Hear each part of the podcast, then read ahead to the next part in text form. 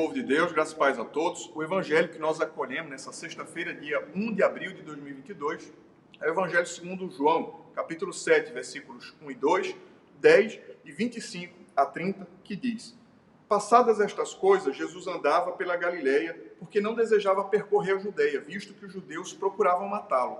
Ora, a festa dos judeus, chamada Festa dos Tabernáculos, estava próxima.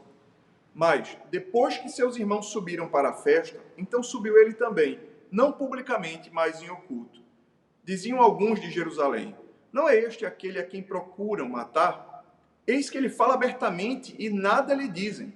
Porventura reconhecem verdadeiramente as autoridades que este é de fato o Cristo. Nós, todavia, sabemos de onde este é. Quando, porém, vier o Cristo, ninguém saberá de onde ele é.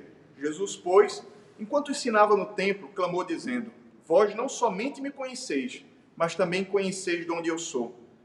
E não vim porque eu de mim mesmo o quisesse, mas aquele que me enviou é verdadeiro, aquele a quem vós não conheceis. Eu o conheço porque venho da parte dele e fui por ele enviado.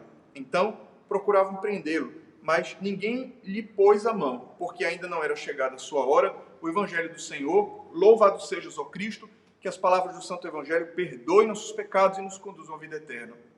O povo de Deus, nesse Evangelho, vai se acirrando todo aquele processo que culminou com a prisão, paixão, morte e ressurreição do Senhor.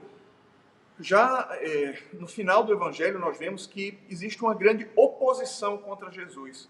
Muitas pessoas se levantam é, para tentar prendê-lo, para tentar calá-lo, e nós vemos sim o grande ódio. Jesus fez as obras do Pai, mas nós vemos um grande ódio contra o Senhor.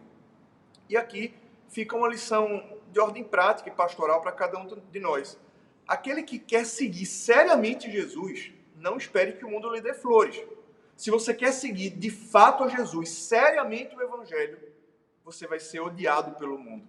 Se você quiser seguir Jesus com toda a interesse do seu coração, o mundo vai odiar você, porque o próprio Jesus deu testemunho disso. Ele disse: se a mim me odiaram, também odiarão a vós.